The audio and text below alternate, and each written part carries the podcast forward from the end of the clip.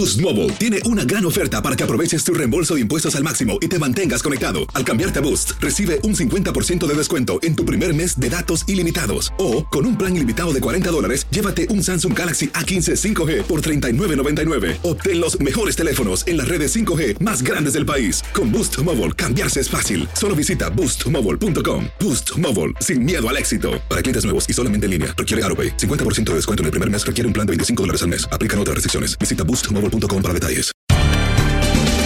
Bienvenidos al podcast de Buenos Días América, la revista radial más completa para los hispanos. Política, salud, economía, tendencia y deporte son algunos de nuestros temas. Bienvenidos.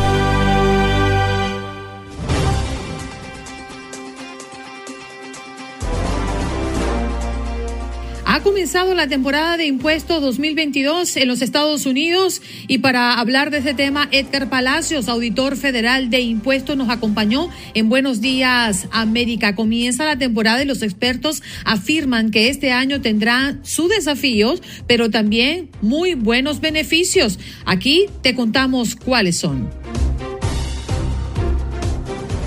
Desde México nos acompañó Iván Macías, corresponsal de Univisión en este país. En lo que va del 2022 ya son tres los periodistas que han sido asesinados en México. El caso más reciente es el de Lourdes Maldonado, quien en el 2019 había señalado que temía por su vida y pidió el apoyo del presidente Andrés Manuel López Obrador pues, ¿qué es lo que está pasando? Esta corresponsal de Tijuana fue atacada por un sicario que disparó en tres ocasiones cuando se dirigía hacia su hogar el pasado día domingo. Acá les contamos y analizamos la situación. Gema Guevara también nos acompañó en nuestro programa del día de hoy, psicóloga y conciliadora familiar. Convivencia en pandemia. La convivencia en casa es un tema difícil de llevar en muchas ocasiones. ¿Cómo enfrentarlo? Y Andrea Martínez nos acompaña en el contacto deportivo para hablar del abierto de Australia, la clasificación de Rafael Nadal a las semifinales y también nos habla de la NFL que ya está entrando a una de sus etapas más entretenidas de la temporada.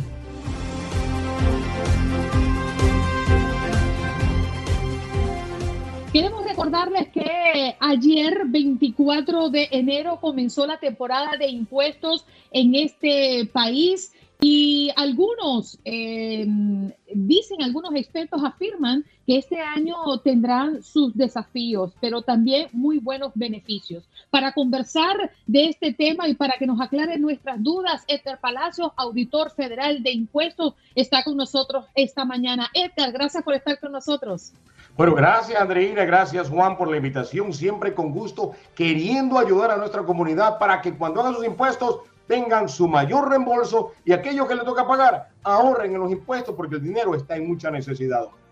Edgar, antes de la primera pregunta, queremos decirle a la audiencia que pueden llamar a partir de este momento al 1-833-867-2346. Si usted tiene una pregunta con referencia a impuestos, este es el momento para que el especialista pueda eh, darle respuesta a esa interrogante que usted tiene en su cabeza. Quiero comenzar con estas cartas, con estos requisitos que por ser un año atípico entran eh, como novedad en esta declaración de impuestos. ¿Qué debemos tomar en cuenta, Edgar?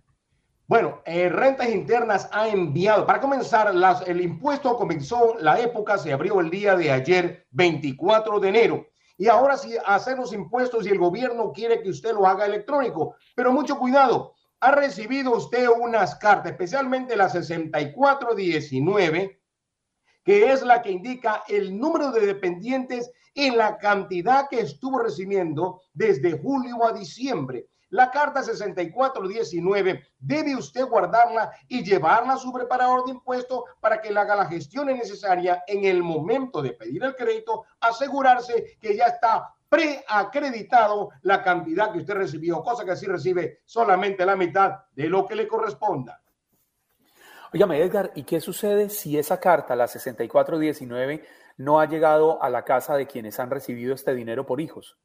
Bueno, hay una, hay una parte, hay una utilidad allá en rentas internas que es irs.gov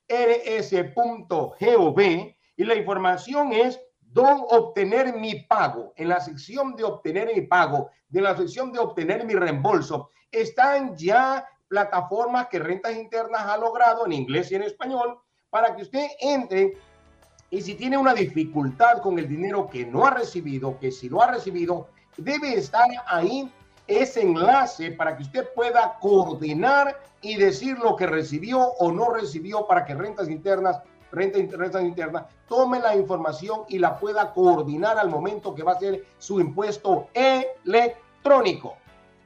Mm. Edgar, ¿hay nuevos beneficios o créditos este año? Bueno, sigue siendo lo mismo, nomás que aumentaron en este año. Bueno, se dijo desde el año pasado, en el 2021, cuando, cuando entramos al 2021 y durante el 2021, rentas internas y el gobierno eh, mandaron la información haciéndonos saber de que el ingreso por los hijos menores de edad, en otras palabras, de 0 a 5 años, ellos recibirían 3.600 dólares y luego los niños de 6 años a 17 años iban a recibir 2.500 dólares. Entonces, esta cantidad de dinero se envió la mitad de ese dinero durante julio a diciembre, que es el famoso crédito tributario por los hijos menores de edad. Ese crédito aumentó del año anterior, del 2020 a el 2021. Y para el 2022 aún estamos en esa frecuencia en espera. Y esos dineros que se reciben por hijos no son libres de impuestos.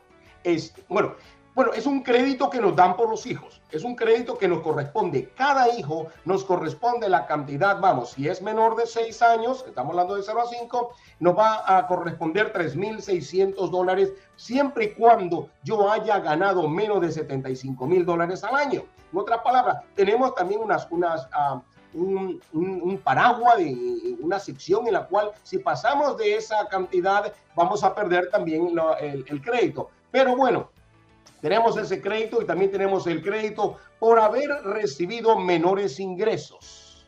Menores ingresos, estamos hablando de menos. Si una persona, pareja, una pareja recibió menos de 50 mil dólares, califica para un crédito. Mientras menos dinero recibe, el crédito baja, ¿verdad? Pero el mejor crédito que da o lo máximo está como alrededor de los 25 mil dólares. Una pareja que, o una persona que gana cerca de 25 mil dólares al año tiene el mejor crédito. Reciben hasta 9 mil, 10 mil dólares.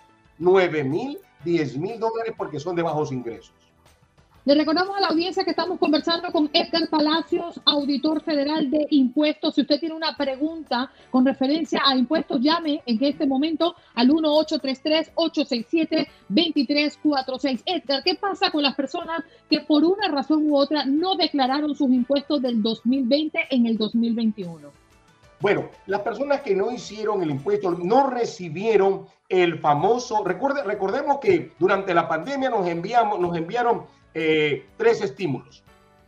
El primer estímulo fue en marzo, el segundo estímulo fue en diciembre y el tercer, esos dos estímulos eran cuando la persona había preparado su impuesto y había hecho el, impuesto del 2019. Cuando hizo el 2019 los impuestos y puso a sus hijos, entonces, completamente bien, entonces recibió automáticamente en el 2020, recibió esos dos primeros estímulos. Pero el tercer estímulo que fue hecho en enero del año 2021, del año pasado, para, hacer, para recibir ese estímulo, debió haberse presentado el impuesto 2020. Ahora, las personas que no presentaron el impuesto 2020 y, lo, durante ese año o no recibieron los estímulos porque no habían presentado el impuesto, al hacer el 2020 en, las, en, la, en la línea 30 de la página de la forma 1040, ahí está la sección de el recovery rebate o para recobrar el dinero que nos, nos tocaba, que le, que tocaba a las personas de recibir y no lo recibieron. Ahí estaba esa sección donde podíamos nosotros decir, no recibimos, estos son el número de hijos, no recibí este dinero y el gobierno automáticamente lo enviaba. Habían personas en, durante nuestra oficina que recibió hasta, recibió hasta 14, 15 mil dólares, 16 mil dólares de un solo golpe. Ahí está la entrada de la casa Sí, claro, por supuesto. Andreina, Andreina alcanzó a sonreír. Oye, digo, ¿cómo hago para tenerlo? Teresa, adelante con tu pregunta y de dónde nos llamas. Llamo desde Nueva York. Uh, quiero hacerle una pregunta, porque yo reclamé mi nieta ahora en el 2021, porque mi hija no trabajó en el 2020. So, a mí empezaron a mandarme los 250 mensuales, pero yo no sabía que a ella le estaban llegando también. So, en diciembre que ella me dice, mami, no me llegó el dinero del chat de, de, que estaba mandando. Digo, espérate, tú estabas recibiendo eso y yo también. So, yo no sé qué va a pasar ahora, porque este año ya ella ha trabajado un par de meses y la va a reclamar. Ya yo no la puedo reclamar bueno, lo más lógico, bueno, lo más lógico es que cuando usted hizo el impuesto y declaró a la nieta, le correspondía. Y, los meses, los meses consecuentes, usted recibió los seis meses la cantidad que correspondía. Tenía todo el derecho porque la había reclamado. Ella no tenía el derecho de recibirlo porque no, este, no estaba poniendo o no estaba ayudando o no estaba soportando a su hija. La que soportaba era la abuela la que mantenía. Entonces le corresponde a la abuela, no a la mamá. Medio ilógico el caso, pero así es como se debe dar. Entonces la hija debe devolver el dinero al gobierno. La hija debe devolver el dinero al gobierno, pero posiblemente se, se haya, vaya a haber una controversia de reclamos aquí a las dos. Tenemos más personas en las líneas. Juan, por favor, adelante con tu pregunta y de dónde nos llamas. Uh, buenos días, soy Juan, este, aquí desde Chicago. Bien, adelante. Mira, la, pregunta es, este, uh, un amigo hizo los impuestos, con, hace los impuestos con el IT. Entonces le mandaron, parece que, parece que tiene seis, seis dependes, y le mandaron como 10 mil dólares. Entonces él está este, con la preocupación porque dice que, que el año pasado de impuestos le dieron como 3 mil dólares. Entonces le están dando mucho dinero. Entonces, ¿qué, ¿qué, va a pasar con eso? Si va a tener que regresar todo el dinero, la mitad del dinero o cómo. A ver, no, no entendí bien la pregunta. Eh, si la persona tiene seis depende y le corresponde ese dinero de acuerdo a su preparador de impuestos, y es correcto, el siguiente año, si no ha cambiado la edad de los depende, no ha sido mayor de 18 años, mayor de 17 años alguno, entonces va a recibir la misma cantidad. No tiene que devolverla porque le corresponde de acuerdo a la ley, aunque tenga ITIN, a no ser que la persona, a no ser que esos 10 mil dólares que ha recibido estén envueltos con otro crédito que se llama el crédito por bajos ingresos. Cuidado, entonces, pero no creo porque si tiene ITIN, el sistema no lo puede dar y ningún preparador lo puede dar. Bien, Edgar. Vamos también a, ya nos queda un solo minutito, pero siempre es importante, ¿no? Y, y, porque la gestión se hace mucho más rápida cuando se hacen pagos o depósitos directos. Si usted activa una cuenta bancaria para pues pagar lo que le corresponde pagar o esperar su reembolso. Siempre es la recomendación de los expertos, Edgar. Eh, Andreina, gracias por ese tema que te acaba de tocar. Rentas Internas está exigiendo, está exigiendo que todos los contribuyentes presenten sus impuestos electrónicamente. Y es más, es lo mejor que está pasando, porque usted envía su, si usted llega a enviar su impuesto directamente por papel, va a demorar hasta tres meses en procesarse. Ahora otra cosa, tenga su, cuenta bancaria lista, su número de seguro social para hacer los impuestos, la fecha de nacimiento de cada uno de ellos, la carta que ha recibido de los ingresos que recibió durante estos seis meses para presentación. Hágalo completamente electrónico, tenga listo y a la mano el nombre, el número de la cuenta y el routing number o el número de ruta de la cuenta bancaria para los impuestos. Edgar, nos quedan 10 segundos. ¿Dónde podemos conseguirte? Área 213-388-8291 o edgarpalacios.com. Ya con eso dije todo. Eso está listo. Gracias, Edgar, por estar esta mañana con nosotros. Que tengas lindo martes. Gracias, buenos días. Un abrazo para todos. Pausa, regresamos. Esto es Buenos Días América de costa a costa.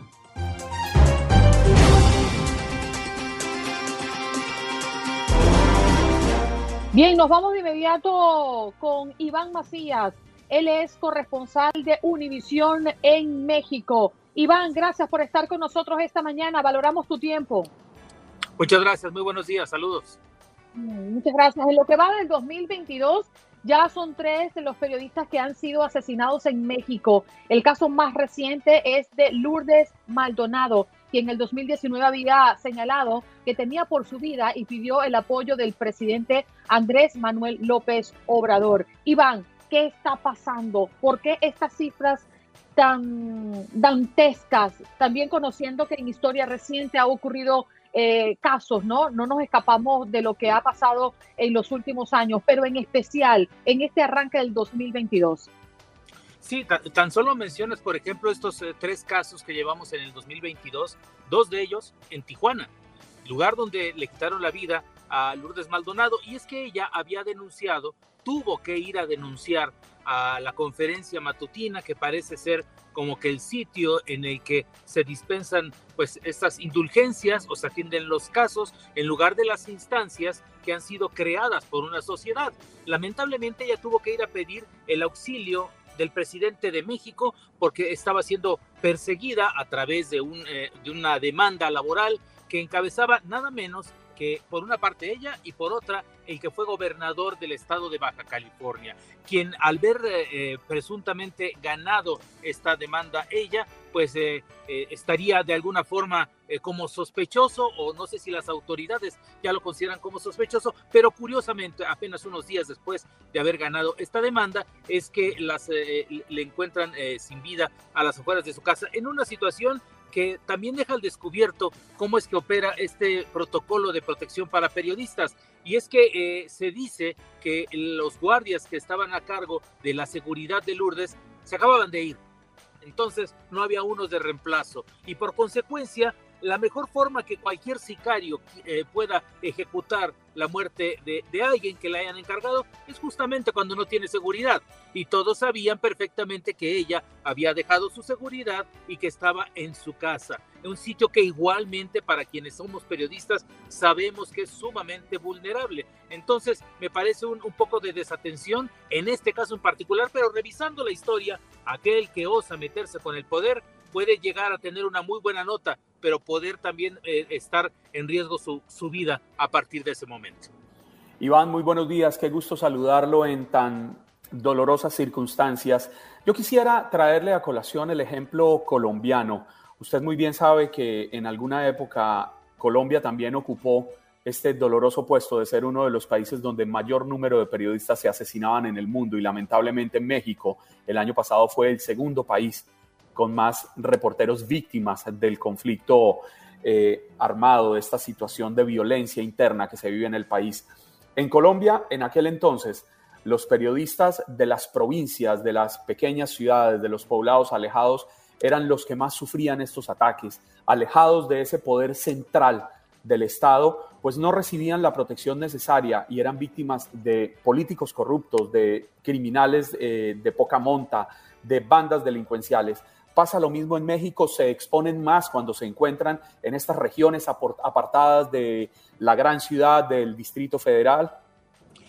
Pues ah, sí, claro. De hecho, hay comunidades en el norte de México. Apenas ocurrió ayer una balacera en Guaymas, Sonora, en la que los reporteros no está escrito, no te dan una tarjeta, pero sabes que no puedes llegar a cubrir un evento de esos hasta que no terminen de armar toda la escena los sicarios que participaron. Hay un protocolo no escrito, insisto, en el que no puedes cubrir, pero tampoco te puedes meter con aquel o tampoco puedes eh, presionar al otro. Y es que a veces hasta mandan mensajes para que sean difundidos en favor o en contra de sus rivales en la zona, lo cual evidentemente eh, eh, siembra un sesgo en nuestra labor informativa, pero hay aquella máxima que es terrible recordar, la plata o el plomo, y pues lamentablemente en ese sentido la, gente, los, los, colegas en pequeñas comunidades, pues a veces se someten, en muchas ocasiones lo hacen, a cambio de un beneficio económico temporal y también pues lamentablemente cuando no ocurre así o cuando deja de ser útil su servicio, pues son, son ejecutados. Y mucho tiene que ver con la nota roja, con lo que se cubre en las calles en un país lleno de violencia, que por más que digan que hay otras cifras, la vida en la calle pues no es exactamente como se plantea en los discursos oficiales. Iván, para completar la información y según reportes de, Reporteros Sin Fronteras, en el 2021 cayeron siete y en los últimos cinco años 47. Te hago una pregunta. Después de conocer que Lourdes había hecho esta denuncia eh, frente al presidente Manuel López Obrador, ¿cuál fue la reacción del presidente tras conocer el hallazgo? apoyar, lamentar lo que, lo que resulta ser lo más económico. Lo, digo así, me apena tener que decirlo así, pero sí, eh, eh, las condolencias para la familia, asegurar que habrá una investigación, pero pues de alguna forma ninguna de estas fórmulas traerá lo que ella pensaba que se preservara o que la sociedad o que un periodista pensaría que se preserve al hacer un llamado urgente, extremo. ¿Cuándo vas a ir a ver al presidente de la República? cuando ya no hay ninguna instancia en tu país que te pueda proteger, a tu parecer. Entonces esperarías una acción inmediata porque es el último recurso, no que tres años después te maten. Óigame, Iván, ¿cómo se siente un reportero en este momento en México cuando usted muy bien lo plantea con, con, con esa frase que utilizó hace un momento, la plata o el plomo, y que me lleva a mí a recordarle otra frase que expresó el presidente Andrés Manuel López Obrador. Abrazos, no balazos, pero pareciera que las buenas intenciones del mandatario no pasan de allí porque seguimos viendo hechos violentos. ¿Cómo se sienten ustedes cuando tienen que salir a la calle a enfrentar esta dura realidad? Voy, a regresar un poco esa respuesta a algo que seguramente te evoca momentos muy eh, pues muy importantes, emotivos, cuando vas en busca de una nota, Juan Carlos. ¿Qué es lo que preparas en tu maleta? ¿Qué es lo que hace tu crew? Pone una cámara, un equipo de luces, pone todo lo necesario para que la, para que la pieza quede perfecta, que no falte nada. En este caso, antes que hacer eso, y a veces ya no nos metemos en eso, haces una revisión de seguridad. Y esa mm. revisión de seguridad es eh, desde las cosas más pequeñas, donde te vas a parar, eh, todo esto que tiene que ver con, con tu recorrido. Y muchas veces terminas siendo o queriendo ser un invisible que entra, hace su trabajo y se va de la forma del más bajo perfil posible. Y no porque estés cubriendo una nota de alto riesgo. Cualquier nota ya te puede evidenciar ante los ojos de quien quiera mantener el control a través de la presión y la violencia y de aquel que ose llegar a su territorio sin ser eh, nombrado. Hace apenas unos días, otro grupo de compañeros de, una televisora local en México intentó llegar a una zona en conflicto que seguramente no han de escuchar, pero saben perfectamente ustedes y nuestros paisanos allá que ocurre en Michoacán. El violento Michoacán con límites de Jalisco y Guanajuato, intocable. No pueden entrar si no hay balaceras, si no los están persiguiendo o si no hay una amenaza de por medio. Entonces, de eso casi no se habla porque lamentablemente pareciera que en esa región están controlados incluso los medios de comunicación. Iván, eh, con esto me gustaría cerrar con esta reflexión porque cuando asesinan a un periodista en el ejercicio de su profesión hay dos partes, ¿no? La familia que obviamente llora a su familiar, sus amigos que pierden la vida valiosa de ese ser querido, pero ¿qué pierde la sociedad? ¿Qué perdemos nosotros? Esta última parte te ofrezco una disculpa, no alcancé a escuchar. Mm, que cuando perdemos eh, y cuando asesinan a un periodista en el ejercicio, sus familiares lloran, sus amigos pierden a una persona valiosa, pero ¿qué pierde la sociedad? Pues bueno, en realidad pierdes la seguridad, pierdes la confianza, pierdes eh, a veces el valor por momentos en lo que vuelves a reponer. Ayer había una escena dramática, muy, muy, muy dramática, en la que eh, en la casa de Lourdes, donde fue asesinada, y no la conocía personalmente, evidentemente no la conocía. Eh, habemos miles de, colegas trabajando en, el, país. Eh, estaba la imagen de su perro, de quien seguramente era su perro, y hasta el nombre le, replicaron el chato, un perrito, eh, no recuerdo la, raza, pero sentado frente a la puerta donde fue asesinada y donde la esperaba de regreso. Esto es lo que perdemos, un sentimiento de, de sorpresa, ya nada nos sorprende. Ya vamos tres, ¿cuántos más siguen? Mm. Iván, gracias por estar esta mañana con nosotros. Valoramos tu tiempo. Sabemos que estás eh, eh, en la dinámica de tu día a día. Espero que te recuperes de la mano. No sé qué te ocurrió, pero de igual forma. Es el frío. Pensé que era una venda. bueno, Iván, gracias por estar esta mañana con nosotros. Te abrazamos. Cuídate mucho. Abrazos para ustedes. Tengan gran día.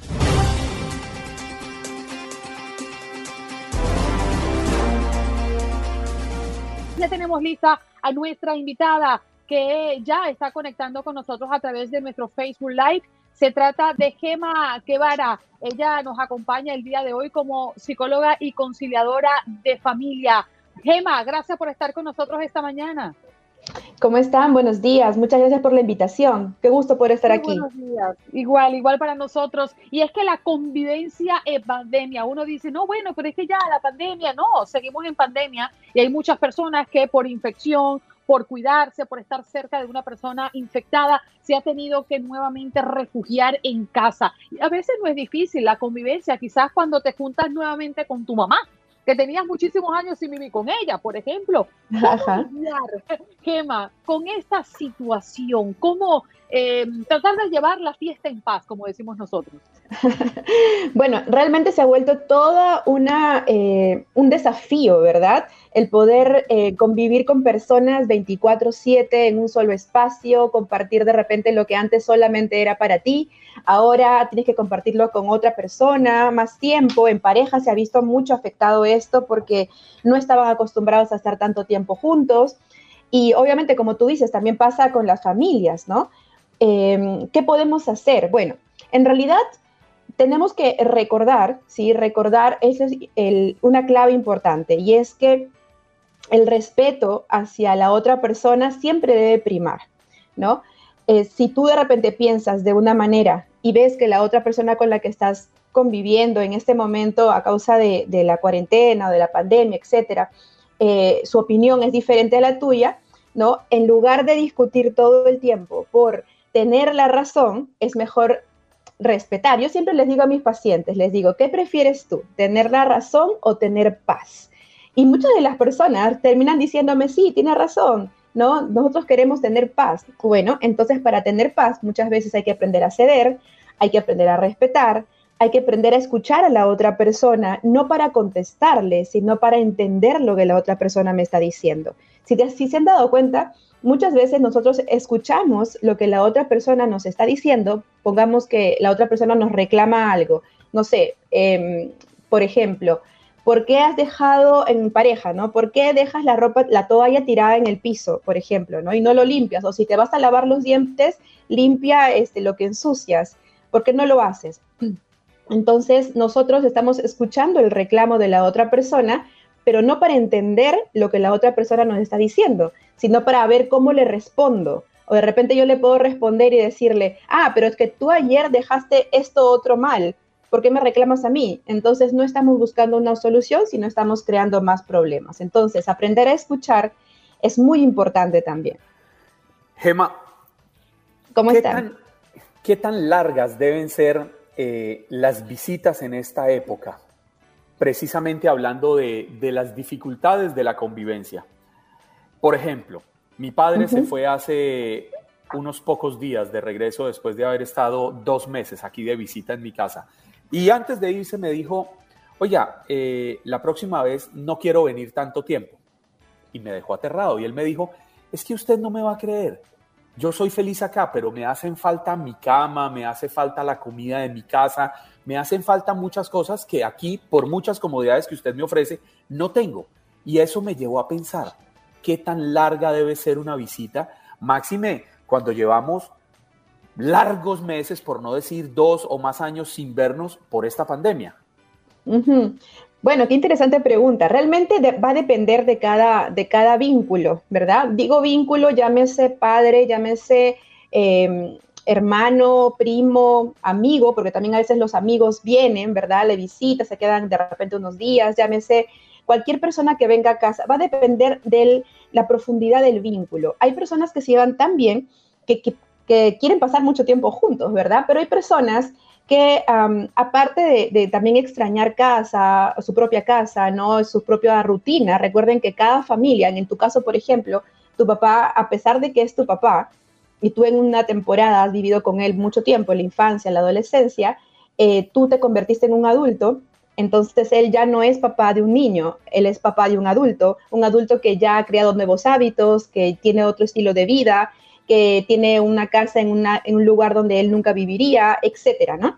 Entonces va a depender de cada uno de los vínculos, pero recuerdo mucho una frase que por ahí eh, escuché en, familia, tíos, mi abuelita siempre decía que la visita eh, como, como que ya cansa a, los, a la, semana, ¿no? Cinco, seis días, como que ya a qué hora vas a retirarte, a qué hora vas a ir allá a tu casa, ¿no? Yo creo que hay que ser prudentes también, recordando de que podemos pasar tiempo con la familia, pero que eso también tiene un límite, que las personas también quieren volver a su privacidad y eso no tiene nada que ver con que tu papá te quiera menos, por ejemplo, ¿no? De repente nosotros lo estamos interpretando de como, oye, pero, pero ¿por qué no quieres estar conmigo? Si soy tu hijo, pues yo quiero estar contigo también. No se, no se trata de amor, se trata de muchos otros factores como la privacidad, la comodidad, el hecho de que yo extrañe eh, el lugar donde eh, es, cotidiano para mí, etcétera. No tiene nada que ver con que nos quieran menos o nos quieran más, ¿no? Simplemente... lo, entiendo tanto y, me encanta la pregunta de Juan Carlos porque uno piensa desde su lado, ¿no? ¿Por qué me diría que no? Es un desaire, si le he dado todas las comodidades, todo lo que yo quiera darle, ¿no? O pueda darle. Y por la otra parte, qué bueno que estoy aquí, pero por favor, luego no me mandes tanto tiempo. Entonces uno dice, ¿será que no le gustó algo? ¿Le cayó mal? Eh, ¿La pasó mal? Y uno también piensa, por lo menos en mi abuela. Mi abuela tenía 45, tiene todavía 45, 50 años viviendo en el mismo apartamento y queríamos mudarla a un lugar mejor. Y dijo, de aquí no me saca nadie. Es mi cama, es mi, es mi apartamento, es, mi olor, es lo mío. No quiero que me muevan de aquí, aunque ustedes consideren que es mejor estar en otro lugar. Y, y sí, yo creo que al pasar del tiempo también nos apegamos mucho ¿no? a los lugares donde nos criamos y donde guardamos nuestros mejores recuerdos. Emma, ¿dónde podemos conseguirte? Bueno, eh, gracias por, la oportunidad de poder estar aquí. Y yo les voy a dar un número al que pueden comunicarse, pero también nos pueden eh, ubicar en nuestras redes sociales. Nos encuentran en Instagram, en YouTube, en todas las redes sociales estamos como Terapia Pareja Perú. Así nos pueden encontrar. Terapia Pareja Perú. Muchas gracias. Gema Guevara con nosotros, psicóloga y conciliadora familiar. Ya regresamos. Estás escuchando el podcast de Buenos Días América, la revista radial más completa para los hispanos. Escúchanos en las diferentes plataformas: Euforia, Spotify, TuneIn y iHeartRadio. Tu DN Radio. Vivimos tu pasión. Boost Mobile tiene una gran oferta para que aproveches tu reembolso de impuestos al máximo y te mantengas conectado. Al cambiarte a Boost, recibe un 50% de descuento en tu primer mes de datos ilimitados. O, con un plan ilimitado de 40 dólares, llévate un Samsung Galaxy A15 5G por $39.99. Obtén los mejores teléfonos en las redes 5G más grandes del país. Con Boost Mobile, cambiarse es fácil. Solo visita boostmobile.com. Boost Mobile, sin miedo al éxito. Para clientes nuevos y solamente en línea, requiere AroPay. 50% de descuento en el primer mes requiere un plan de 25 dólares al mes. Aplican otras restricciones. Visita Boost Mobile para detalles. Como dicen los grandes, la liga se gana partido a partido. Partido a partido. En Buenos Días América, Contacto Deportivo.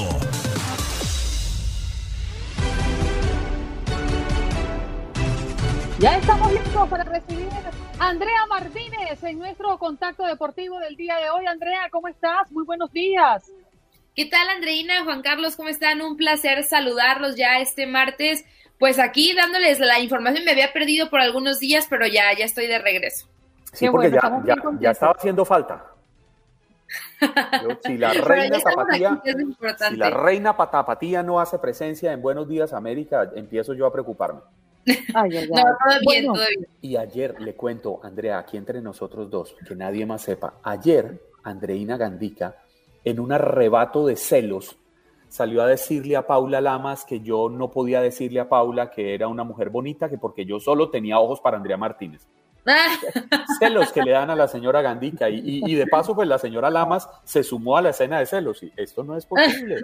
Yo quiero a todas mis compañeras de trabajo, pero usted es mi favorita en Guadalajara.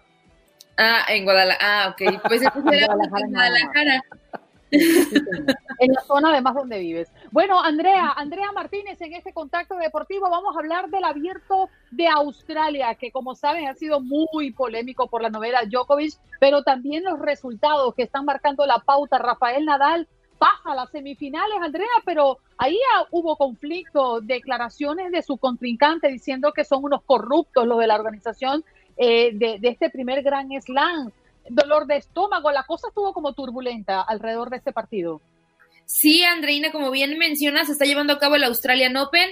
Ya estamos en la fase de cuartos de final, ya hay tenistas en semifinales, como lo mencionas, Rafael Nadal, que en estos momentos está jugando el que sería su rival, o Gael Monfils o Mateo Berretini, están en el quinto set, van dos sets para Mateo Berretini, dos sets para Gael Monfils, y bueno, están en el quinto y definitorio, que por cierto lo está ganando Berretini 3 por 0 el, el partido hasta estos momentos, ¿no?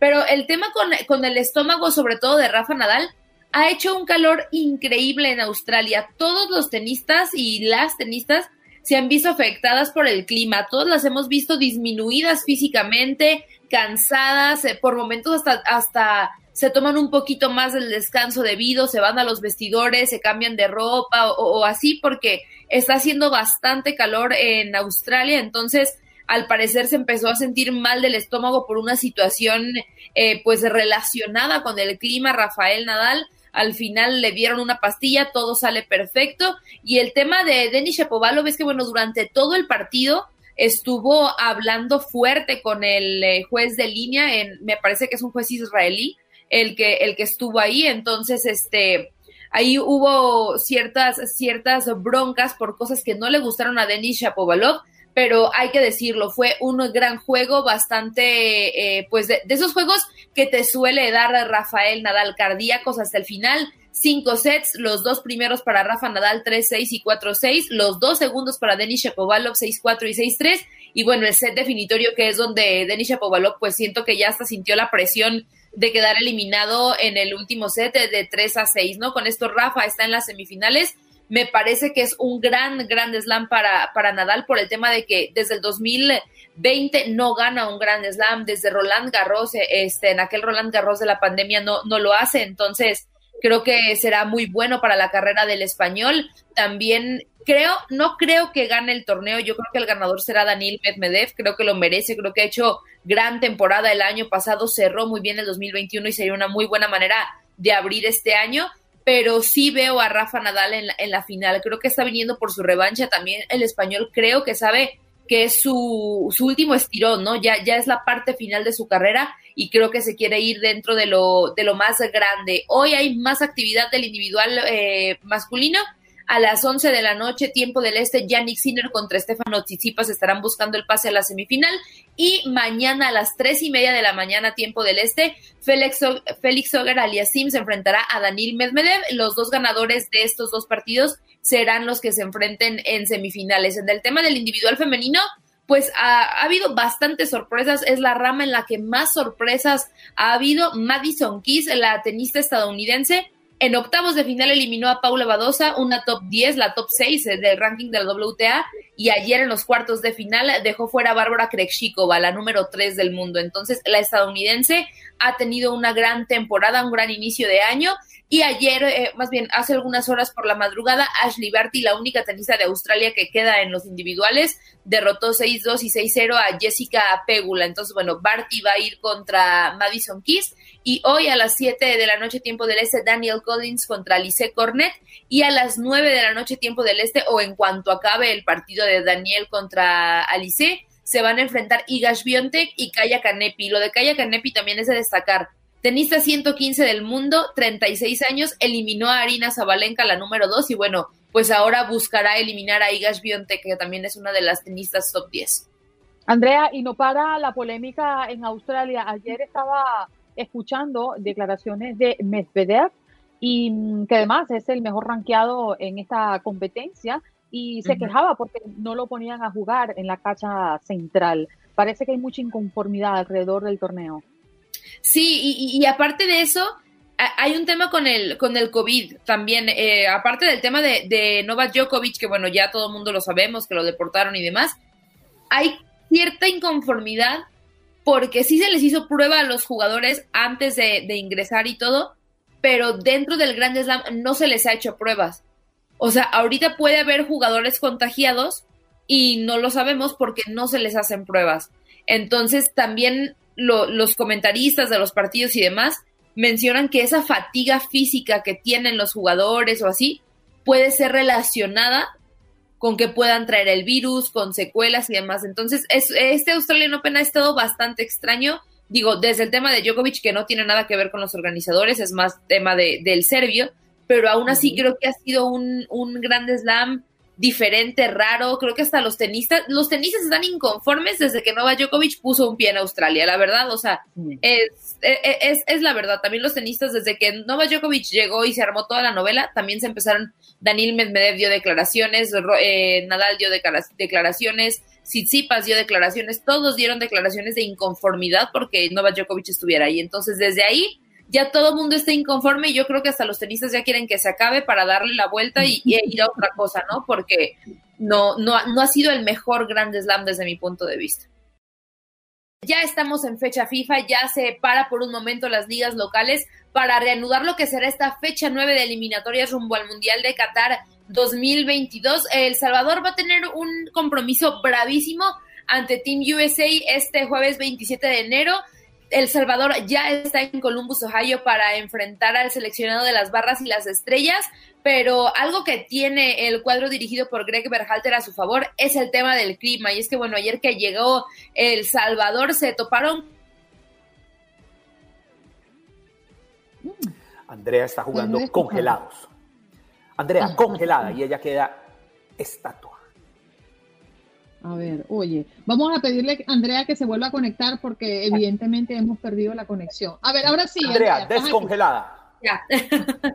Este, les decía, eh, la selección del Salvador termina topándose con una temperatura de 32 grados Fahrenheit, algo que es muy bajo para, para ellos porque pues no están acostumbrados a ese tipo, a ese tipo de temperaturas, ¿no? Entonces, es algo que Estados Unidos va a poder eh, tener a su favor, aunque bueno, el seleccionado de, de El Salvador dice que no va a tener tanta importancia. Yo creo que al final sí, porque pues se pronostica nevadas, incluso se pronostica todavía una menor temperatura a los 32 grados Fahrenheit para este partido, así que seguramente va a ser complicado el tema para el seleccionado de El Salvador. Y también, bueno, mencionar que la selección mexicana ya está en el centro de alto rendimiento, listos para realizar el viaje a Jamaica para lo que será su primer compromiso contra los Reggae Boys también el jueves y de ahí se regresarán al Estadio Azteca para enfrentar tanto a Costa Rica como a Panamá. Parece mentira, André, te voy a cambiar de tema. Estamos a las puertas ya de las finales de conferencia de la NFL, el tiempo ha corrido rápido. Sí, vaya partidos que nos dejó el fin de semana la ronda divisional, seguramente ya pudieron hablar de esto ayer con Gustavo Rivadeneira, pero una de las noticias que se ha llevado los reflectores respecto a esto es el tema de Tom Brady, y es que, bueno, ayer habló después de su eliminación de las divisionales en contra de Los Ángeles Rams y dice que es momento de analizar su futuro con su familia. Hablará con su familia y pues verá la posibilidad de seguir en la NFL o ya retirarse. No, no, no hay un futuro eh, seguro sobre lo que pueda hacer Tom Brady en la NFL. Lo analizará con su familia. Hay que recordar, Tom Brady tiene tres hijos uno que no vive con él, que vive con su mamá y de vez en cuando va a visitarlo, tiene otros dos hijos con la modelo Giselle Bündchen, entonces, este, pues dice, de, hecho en esta conferencia decía que ahora que ya no está en, en postemporada, pues que ya está eliminado, va a poder hacer algo que nunca puede hacer, que es desayunar los lunes con sus hijos. Entonces creo que esa va a ser parte medular de lo que Tom Brady piense hacer o no hacer de, de cara a su futuro después de esta eliminación en las rondas divisionales. Lo que sí es que para las finales de conferencia se vienen partidos demasiado interesantes. El tema de Kansas City Chiefs que puede tener dos bajas importantes. Primero la de Trent Williams, que bueno, sigue estando en duda después de que se lesionara el tobillo derecho y va a ser monitoreado a ver si puede estar el fin de semana. Y por la otra parte está eh, Divo Samuel, que también tiene un golpe en la rodilla derecha que sufrió hace eh, justamente en el partido divisional. No es nada de gravedad, pero bueno, van a ver si pueden estar listos para este eh, para esta final de conferencia, donde enfrentarán a unos sorpresivos Cincinnati Bengals. Creo que si, si tengo que pedir, si tengo que dar a mis favoritos, creo que el Super Bowl será contra, será Kansas City Chiefs contra Los Ángeles Rams y los Rams terminarán llevándose el Vince Lombardi. Wow, wow, los Rams y Los Ángeles, ¿no? En un, en un año de Super Bowl en casa, ¿sería así? Sí. Yo creo que sí, yo creo que el SoFi Stadium va a tener a su a su equipo ahí listo en el, en el Super Bowl y, creo que lo van a ganar. Le dieron muy buena pelea al equipo de Tom Brady. Eh, digo, hicieron lo, que pudieron, pero al final los Rams y, Matthew Stafford sobre todo, creo que, y, Copper Cup también, que, es parte fundamental de esos Ángeles Rams, van a, van a hacer algo muy bien. Andrea, muchísimas gracias por conectar con nosotros y una última pregunta. ¿Qué, ¿Qué, piensas tú cuando yo presento a alguien como triple chulo? Este, pues supongo que una persona agradable a la vista. Agradable a la vista. Mira, no ella acertó. no se mueva, Andrea Martínez. Quédese ahí, quietica, por favor. Porque ya viene el triple chulo, el triple chulo. Ok. Vamos a presentarlo y aprovechar la ocasión. Jorgito, suéltala para que la Qué bárbaro, qué guapo estoy, qué bárbaro. Qué chulo amanecí, qué chulo amanecí, qué bárbaro. Qué guapo estoy, qué bárbaro. Todos los que están con nosotros sintonizando este programa, una vez dijo, pero yo soy chulo, dijo, yo soy chulo, o sea, simpático, bien parecido, tú sabes, mm, bien para la vista de los ojos. Y después salió Juan Carlos dice, chulo en mi país, es aquel que vive del dinero de la mujer. Digo, no, no señora, no señora, eso no fue así. Fue usted la que dijo eso y yo le dije en Colombia también. Ah, pero, ya va, el orden de los factores no altera el problema. Oiga, pero lo que, lo, que me, lo que me quedo en este momento de, de, este, de este instante, de esta fotografía, es la cara de Andrea Martínez que parece un poema tratando de entender ¿Cómo sacan ese cuento del triple chulo con César Procel? No, yo no tengo ninguna cara. Andrea, no te preocupes, estamos en la misma. Yo también no entiendo de dónde salió eso de triple chulo. yo dije buena cara. Sí, Andrea se quedó un poco consternada. Andrea, gracias por estar con nosotros esta mañana. Cuídate. Bye bye, buenos días, bonito día. Ay, Dios mío. Andrea Martínez en este contacto deportivo y ya ustedes lo escucharon al triple chulo. Sí, César Procel, el señor de Houston, el caballo. Mira, estas especies invasivas de peces y caracoles están invadiendo el estado completo. Cuéntanos un poquito de qué se trata. Oye, qué miedo. Así es, Andreina, eh, Juan Carlos, muy buenos días. Eh, sí, mira, hay una situación muy interesante en el, estado de Texas. Eh, científicos de Texas AM y de la Universidad de Texas State han bajado al río San Marcos y han extraído más de 400 pez gatos, que es una, se llama plecos, que creo que son los que venden en los acuarios, ¿no? Que son los que están como que jugando las orillas del vidrio, etcétera. Eh, bueno, al parecer atacaron más de 400 de estos peces del río San Marcos y según las autoridades están buscando la manera de controlar su reproducción ya que son una especie invasiva para los hábitats naturales. Y según las autoridades, uno de los principales problemas es que la gente cuando ya no los quiere, los tira por el drenaje, los va a tirar en los riachuelos, los echa por el toilet. Entonces estos peces terminan eh, pues en los ríos locales y como no son de ahí, eh, se acaban con la, la flora y la fauna marina eh, de, Desestabilizan todo el ecosistema propio del área. Es correcto, desestabilizan es la palabra correcta y bueno, entonces están buscando la manera de cómo controlar esta propagación de este pez gato llamado el plecos. Por otra parte, y esto es principalmente en el área de Houston, autoridades están buscando una especie de caracoles invasivos llamados eh, giant apples, como eh, caracol manzana, que su, su, caparazón es así, es grande, redondo, como, como, una manzana, vaya. Ahí lo tienes, míralo ahí.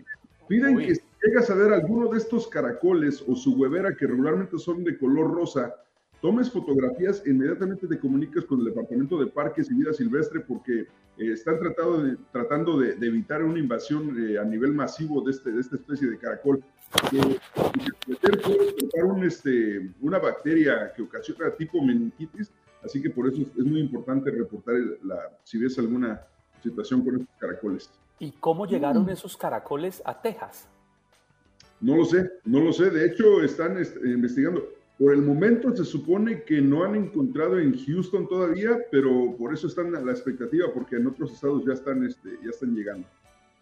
No son, no son los más ágiles caminando realmente. ¿Alguien, alguien, yo creo que alguien tuvo que haberles dado una mano. ¿eh? Hey, ven, ven, yo te doy un ride. Bueno, ¿qué no has visto Turbo? Ah, bueno.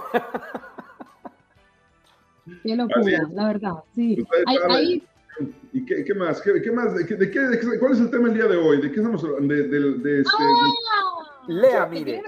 profunda. El tema del día de hoy es el calificativo que utilizó el presidente Joe Biden para referirse a un periodista de la cadena Fox cuando el mandatario no sabía que había quedado con un micrófono abierto.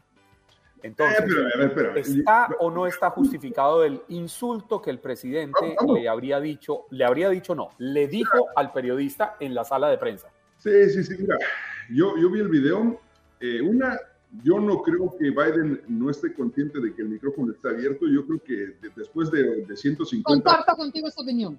después de 150 años en el gobierno es imposible que no sepa que el micrófono está prendido. Y dos, la forma en que lo dice es una expresión muy normal de una persona relajada y, con confianza en su entorno, por, por, lo menos para un anglosajón. Entonces, yo no creo que lo haya dicho una de manera de insulto y dos, no creo que le haya importado que el micrófono está prendido, simplemente lo hizo, ah, mire, estoy relajado, ustedes son compadres, son cuates, aquí estamos todos eh, pisteando a gusto, no pasa absolutamente nada. Esa, es, esa fue mi impresión. Obviamente, eh, un presidente hablar de esa manera no es, no es común y no se ve. Se le vinieron encima a Donald Trump en algún momento cuando era candidato, pero, o sea, no sé, yo, yo, yo sí creo lo que, que yo... Pasa, lo, que pasa es que, lo que pasa es que, César, eh, hay, hay un dicho que es cierto. No solo hay que serlo, sino parecerlo.